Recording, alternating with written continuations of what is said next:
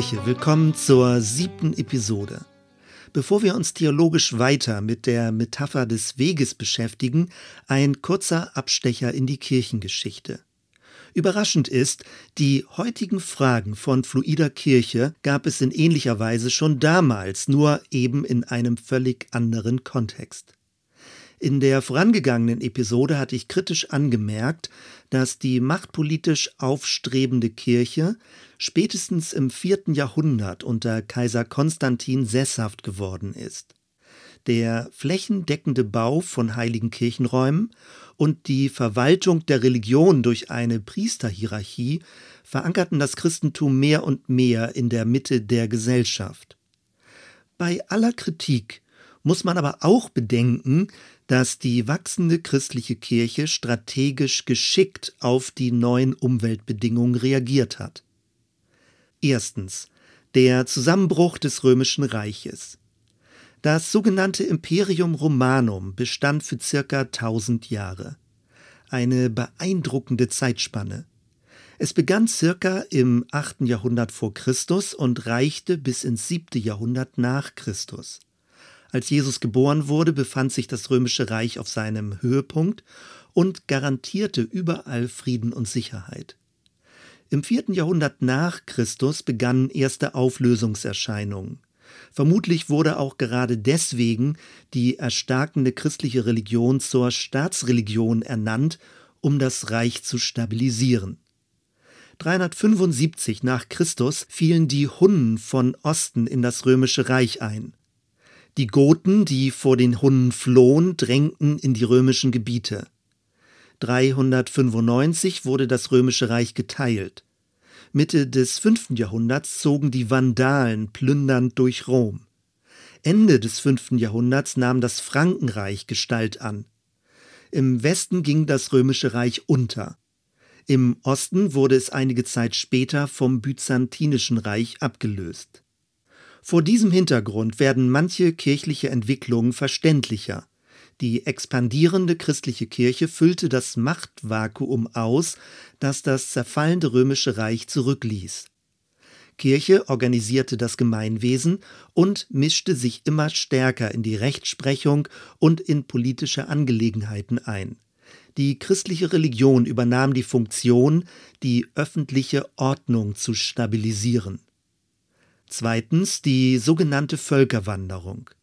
Sogenannt deswegen, weil die heutige Forschung sich darüber einig ist, dass keineswegs ganze Völker gewandert sind. Richtig ist, dass das römische Reich an den Rändern immer instabiler wurde. Richtig ist auch, dass die Germanen, Hunnen, Westgoten, Langobarden und Vandalen in vielfacher Weise unterwegs waren. Vermutlich waren es eher Kriegsheere bis zu einer Truppengröße von höchstens 30.000 Personen. Zusätzlich Frauen und Kinder als Begleitung. Aufgrund von Nahrungsmittelknappheit oder Flucht vor anderen Feinden machten sie sich auf den Weg und drängten in Richtung des römischen Wohlstandes. Die Zeitspanne, um die es grob geht, begann 375 mit dem Einbruch der Hunnen ins römische Reich und endete 586 mit dem Einfall der Langobarden in Italien. Wir haben also in einem Zeitraum von über 200 Jahren massive Wanderungsbewegungen in Mittel- und Südeuropa. Kein Wunder, dass das viel Unsicherheit verursachte und die Sehnsucht nach Stabilität groß war. Offenbar übernahm die christliche Kirche die Aufgabe, desorientierten Menschen eine neue Weltordnung und metaphysischen Halt anzubieten. Kirche wurde zum Garanten für Ordnung und Sicherheit. Diese wenigen Notierungen konfrontieren uns unweigerlich mit der heutigen Zeit. Auch wenn man mit geschichtlichen Analogien grundsätzlich vorsichtig sein sollte, drängt sich doch eine gewisse Ähnlichkeit zum heutigen Europa auf. Wanderungsbewegungen, die als Bedrohung erlebt werden, insbesondere dann, wenn sie aufgrund von Ressourcenknappheit entstehen. Die Sehnsucht nach Ordnung und Sicherheit und das Bestreben, die Grenzen abzusichern. Was nun ist die Rolle von Kirche? Ohne Frage ist die Zeit vorbei, dass das Christentum sich als die neue Weltordnung präsentieren kann. Interessant ist aber, wie ebenso wie damals die Sehnsucht nach Ordnung und Sicherheit wächst und manche christlichen Milieus einen neuen Konservatismus als Lösung anbieten. Christlich sein bedeutet demnach für Heimat, für Haus, Ordnung und Sicherheit zu sorgen. Wenn sich das Christentum so versteht, ist es keineswegs überraschend, dass es seine prophetische Dimension verliert. Drittens Mönche und Klostergründung. Dem äußeren Zerfall des römischen Reiches ging ein innerer Zerfall voraus. Großstädte galten als Orte der menschlichen Lasterhaftigkeit. Vor diesem Hintergrund bildete sich die Kultur der ägyptischen Wüstenmönche. Sie wollten dem sündigen menschlichen Treiben entfliehen und suchten Einsamkeit und Heiligkeit in der Wüste. Der berühmteste von ihnen war Antonius der Große, ein ägyptischer Einsiedler, der auch Vater der Mönche genannt wird. Er lebte Ende des dritten bis in die Mitte des vierten Jahrhunderts, genau in dem Zeitraum, als das Christentum zur römischen Staatsreligion wurde. Viele wollten Antonius nacheifern und sich ihren inneren Dämonen in der Wüste stellen. Die sogenannten Anachoreten, das heißt diejenigen, die sich orientiert an Antonius in die Wüste zurückzogen, waren als getrennt lebende Einsiedler nur lose miteinander verbunden. Allerdings waren die meisten von ihnen solch einer Einsamkeit nicht gewachsen und scheiterten.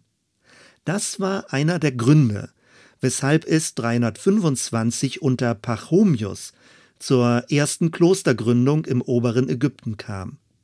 Die sogenannten Koinobiten waren Mönche, die sich bewusst zu Gemeinschaften zusammenfanden und unter einem Dach wohnten. Ihr Zusammenleben wurde durch eine verbindliche Mönchsregel geordnet. Auf diese Weise gestalteten sie ihr Glaubensleben. Etwa 200 Jahre später, 529, gründete Benedikt von Nursia das erste Benediktinerkloster in Monte Cassino in der Nähe von Neapel. Als Räumlichkeiten nutzte er ironischerweise einen ehemaligen Apollo-Tempel. Der römisch-griechische Götterhimmel ging seinem Ende zu. Im Verlauf der nächsten Jahrhunderte wurden eine Vielzahl von Benediktinerklöstern in ganz Europa gegründet. Eine beispiellose Erfolgsgeschichte. Stoppen wir an dieser Stelle kurz und führen uns noch einmal die Entwicklungslinien vor Augen.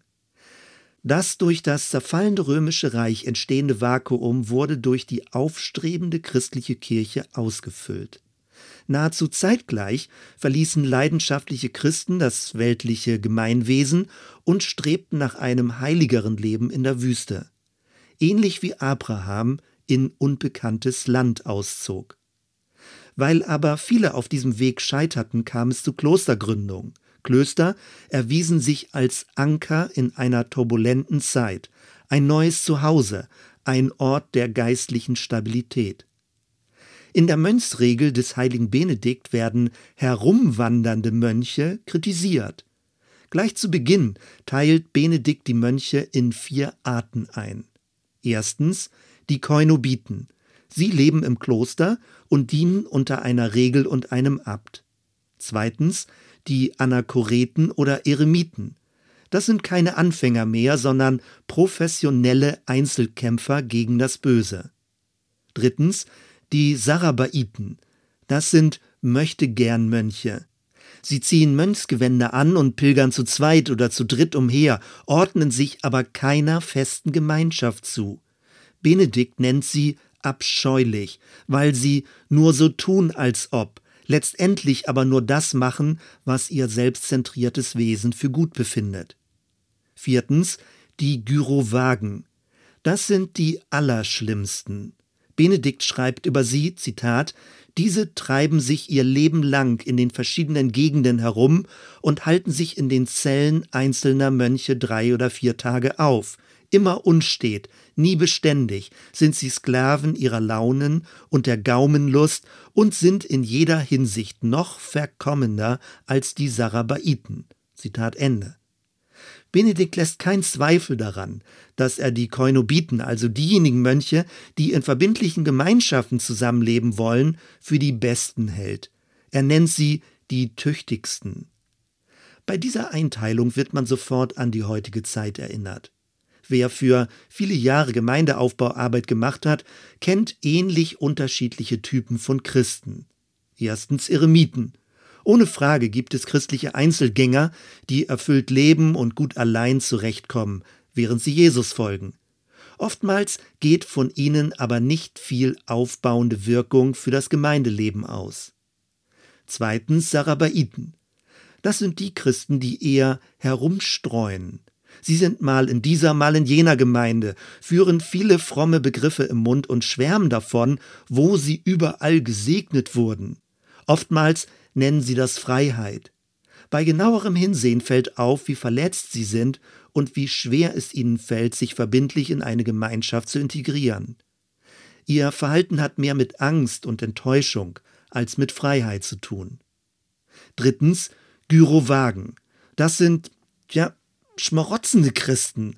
Sie saugen andere aus, emotional, manchmal auch finanziell. Sie tragen ihre Not vor sich her und erwarten, dass man sich um sie kümmert. Ein Fass ohne Boden. Selbst von Gott erwarten sie, dass er ihren eigenen Wünschen dienen soll. Unter ihrem frommen Anschein verbirgt sich ein massiv egozentrisches Wesen. Und viertens Koinobiten. Das sind die Christen, die eine verbindliche Gemeinschaft suchen und auf die man sich verlassen kann. Sie suchen nicht deswegen Gemeinschaft, weil sie so ein sozialer Typ sind, sondern weil sie um ihrer Schwachheit im Glauben wissen. Sie wissen, dass sie Gefährten auf dem Weg brauchen. Zum Schluss Anregungen und Fragen. Bedeutet fluide Kirche, dass Christen aus Angst vor Gemeinschaft zu Einzelgängern werden? Wohl kaum. Aber welche Art von Gemeinschaft braucht es, um miteinander auf dem Weg zu sein? Braucht es Kirchengebäude und eine Amtsstruktur? Braucht es Kommunitäten und einen Abt? Hat Kirche die Aufgabe, in einer unsicheren Zeit für Ordnung und Stabilität zu sorgen? Oder geht damit das Prophetische verloren? Keine leichten Fragen. Soweit erstmal. Wir hören uns bei der nächsten Episode. Bis dann. Música